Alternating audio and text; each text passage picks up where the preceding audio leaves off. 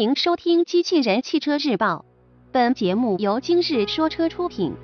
欢迎搜索关注“今日说车”栏目，了解汽车圈新鲜事。雪佛兰科沃兹实车曝光，新闻内容来自汽车之家。日前，我们从汽车之家论坛网友处获得了一组雪佛兰科沃兹 Cavalier 的无伪装实车图。根据之前报道。新车将于今年九月二日开幕的两千零一十六成都车展首发。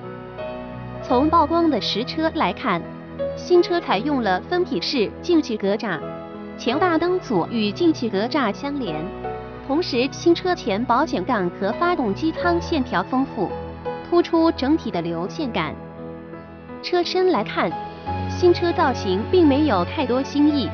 笔直的腰线从前车门一直延伸至后尾灯组，而尾部设计上，不规则的尾灯组造型，配合较有层次感的后备箱盖设计，给人感觉并不单调。而在内饰设计上，我们看到新车采用流行的双色内饰搭配，中控台配备有大尺寸液晶显示屏，整体布局偏向简洁风格。不过，像当下流行的电子手刹、一键式启动等配置，并没有出现在新车之上。